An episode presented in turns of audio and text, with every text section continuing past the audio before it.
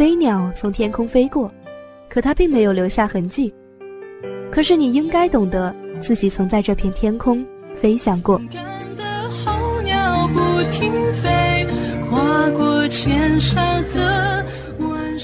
把每一次转弯变成人生的一道风景和一份可以值得珍藏的财富。分享眼泪。站在岁月之巅，放牧心灵，倾听着属于你的故事。我希望每一个人都能够奋不顾身的去坚持做一件自己喜欢的事情。人在前行的时候，多少会有迷茫的时候，所以我想说，如果进步靠的是我们的智慧，那么成就靠的就是我们的信念。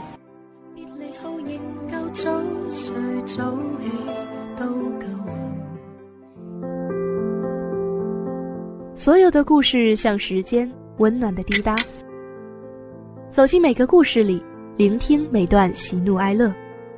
人物会客厅，探寻人物故事，聆听人物心声。时间一去不返，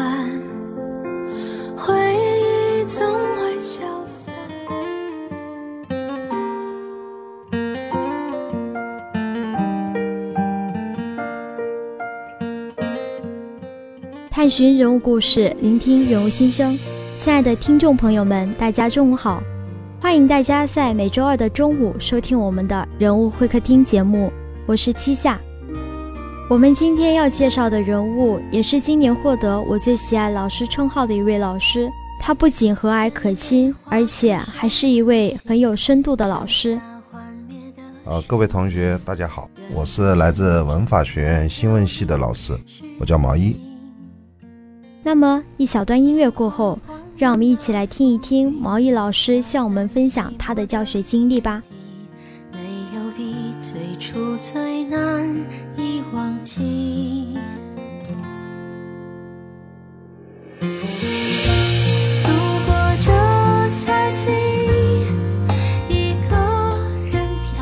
获得我最喜爱老师称号，有着对于多年教学经验的毛老师来说，是一次肯定。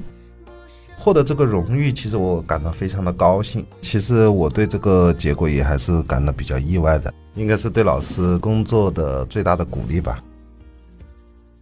毛老师之所以受到学生的喜爱，离不开他独特有效的教学方式。他既讲究规范，又善于延展课堂内容。除此之外，毛老师对学生积极的鼓励方式和交流方式。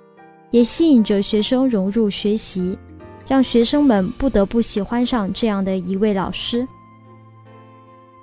我上课来讲，我觉得我一般还是秉承两个点，第一个点就是我比较注重规范，第二个特点呢，我又会稍微比较开放一点，我会根据教学的内容来延展很多相关的知识点。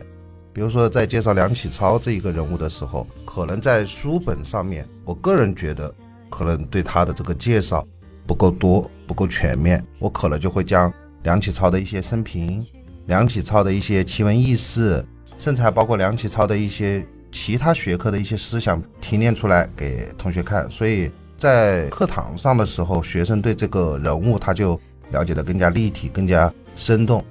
同时，我还会通过一些专题项目的方式安排给学生做一些课后的思考。那么，在这样子的一个过程中，呃，不仅有课堂，而且有课下，甚至还包括图书馆。呃，学生对这样子一个知识点的把握就更加的立体，也更加的全面，然后也更加的生动一点。我对学生，我经常跟我们学生讲的一句话就是：我站在讲台上。我扮演的是教师，那么你们扮演的是学生。但是当我走下讲台的时候，我觉得这种角色的这种扮演就不应该要延续了，那么就要换一种角色，那就是我们是朋友。所以我对任何同学来说，我都是愿意和他们去交流、去沟通。所以也正是在这种交流和沟通之中，其实让我看到了不同的学生，还有他不同的人格上面的魅力。作为一名老师，不仅要在自己的专业和教学上持之以恒，博学多闻，坚定理想，而且要将这种职业品质赋予自己的学生，让学生真正的成长起来，学会坚持，学会奋斗。毛老师作为一名新闻学教师，也有着这样的一些看法。我觉得新闻它主要还是赋予我们一种理想，赋予我们一种坚持。和赋予我们一种对事物一种不同的关照面。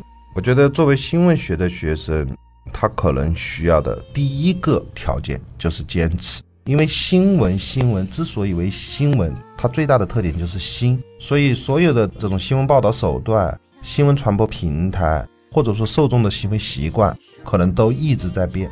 那么在变的过程中，可能就意味着你要不停的去积累、去学习。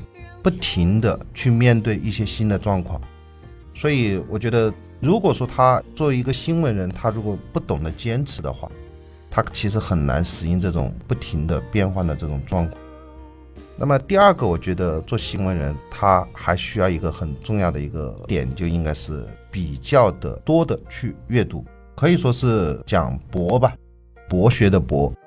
为什么说新闻要博？因为他所今后在工作之中，或者说在他的报道之中，他面临的这种社会是方方面面的。那么，如果说他没有很好的这种积累的话，其实是很难去适应这种报道的这种范围的。那么第三个，我觉得新闻一定要懂得，为了要有一定的理想，或者说我们说个更加中肯一点的词来讲，应该是梦想。就说他首先他心中要有一个新闻梦，不管是柴静还是白岩松，他们这一些名记者，其实带给我们的就是一种为了自己的梦而不停在奔波，不停在往前冲。虽然说会碰到很多困难，但是实际上最让我们感动的还是在碰到困难之后，坚持往下走下去的那一种决心和表现。我觉得这个是新闻人的一个很重要的几个素质吧。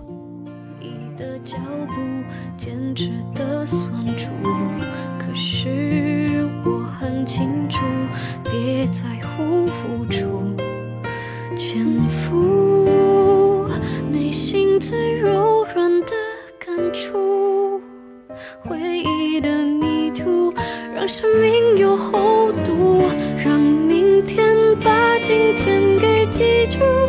不是因为孤独。师生之间有着数不清的情愫，有着值得我们学习的方方面面。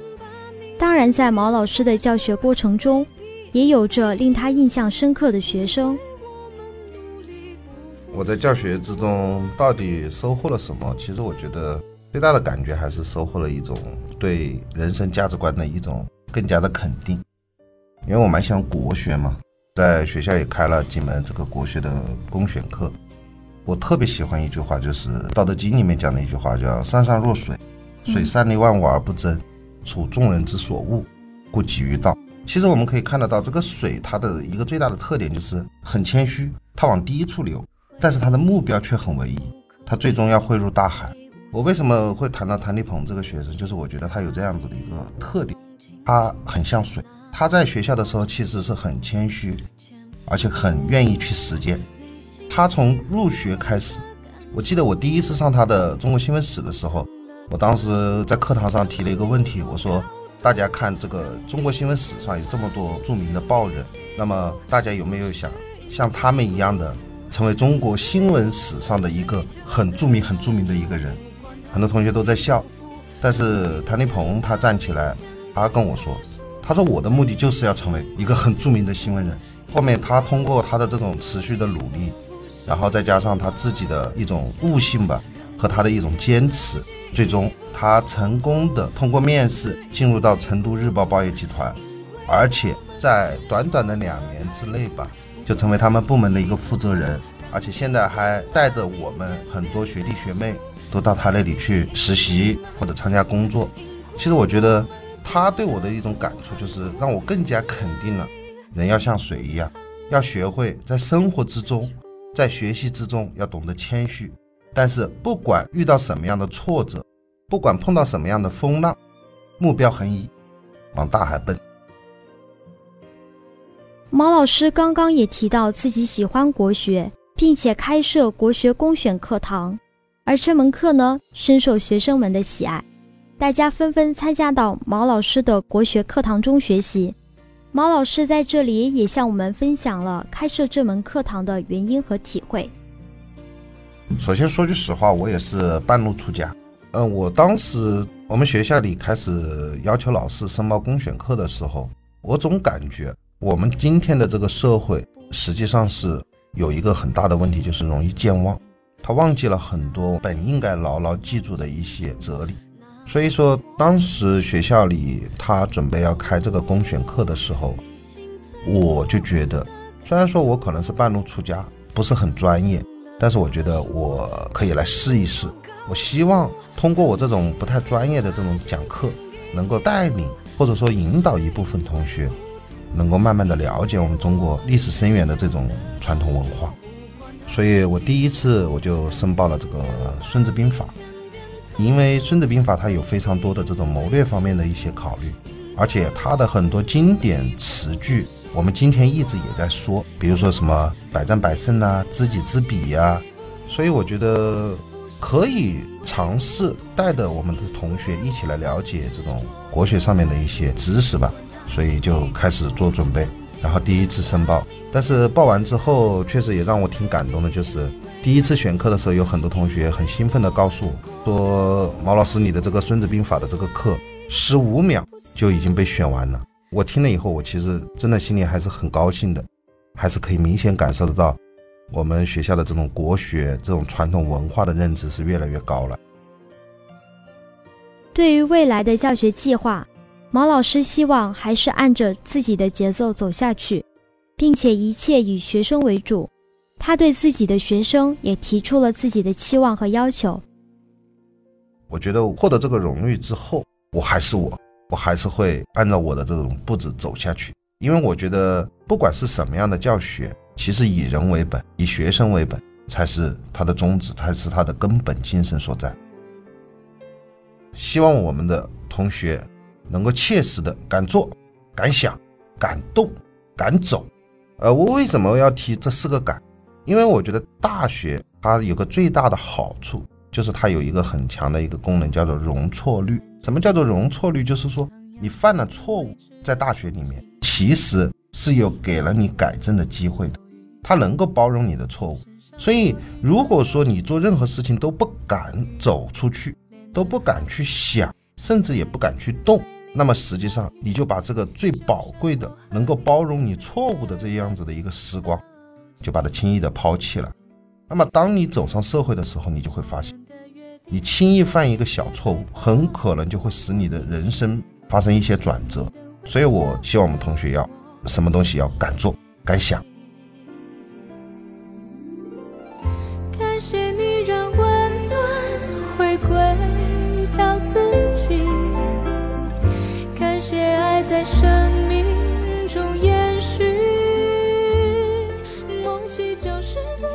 今天我们也有幸邀请到了毛老师的两位同学，让我们一起来听一听学生们心目中毛老师是怎么样的吧。邱伟华学姐你好，请问在你心目中毛毅老师是一位怎么样的老师呢？毛毅老师的话，其实在我心里是一个非常具有反差萌的老师。看他的外表，其实严肃的时候感觉还是挺唬人的，但是其实亲近了之后啊，就会觉得毛毅老师其实是一个非常。幽默，然后非常亲切的一个老师，而且他教学生的话就是很有思想，他不会说我直接告诉你个什么，他会带着学生去思考。在你和毛衣老师之间最令你印象深刻的是哪件事呢？说件以前的吧，就是我们那个时候做课题，会提前把我们的作业就是 PPT，然后发给毛老师看看。有一次我们组发给他的时候，其实就已经比较晚了，大概是在九十点左右了。然后我就很担心，很害怕，说会不会耽误老师休息啊什么的。毛老师看完之后，他有哪里需要改的地方，他就一直是陪我们改，反正改到凌晨那个样子，我就觉得真的是让我印象很深刻。钟毅学长你好，请问在你心目中，毛毅老师是一位怎样的老师呢？毛毅老师给我的直观感受就是他是一位治学严谨的老师。那么在他的课堂上。课堂氛围也是比较活跃的，而且他对于学生也是非常的关心，非常的呵护。在你和毛宇老师之间最令你印象深刻的事情是哪件事呢？令我印象最深刻的事情呢，大概是在二零一六年的暑期，那个时候学校遭遇了大水，但是回家之后实习工作还没有落实，那么在这个时候很迷茫，毛老师就找到我，问我实习工作落实的怎么样，然后我这边向他反映了我自身的一些情况。那么他不到几个小时的时间就给我了一个答复，他找到了他非常要好的一个朋友，然后现在运营一一个微信公众号，那么就让我过去当实习生。那么在我实习之前，我对微信运营这个领域是可以说是非常的不熟悉，那么他就对我进行了非常深入的一个指导，就是告诉我这个微信运营是一个什么样的东西，我应该怎么去把它做好。在实习过程中。毛老师也时不时的会给我发微信，问我实习过程中遇到哪些困难，或者在图文方面，在文章写作方面有哪些不懂的地方。那么基于我的问题，他也对我进行了深入的指导，告诉我怎样去创新，怎样去把这个文章写得更加吸引人。所以在这一方面，我觉得毛老师不仅仅说他的工作上面治学严谨。而且他对于学生就是比较专一，这个教学态度就是值得令学生钦佩的，是非常可贵的。你最后还有什么话想对毛毅老师说吗？我就希望毛毅老师能在繁忙的工作之余能够放松自己，注意身体。希望他工作顺利，带给我们新闻学的学生更多取之不尽、用之不竭的知识，让我们更好的走向社会。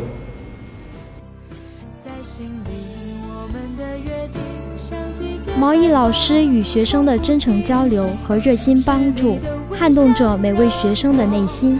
这样一位老师，值得我们敬佩。最后，再次感谢毛老师做客我们的人物会客厅，与我们分享他的教学经历和心得体会。也衷心的祝愿毛老师工作顺利，家庭幸福。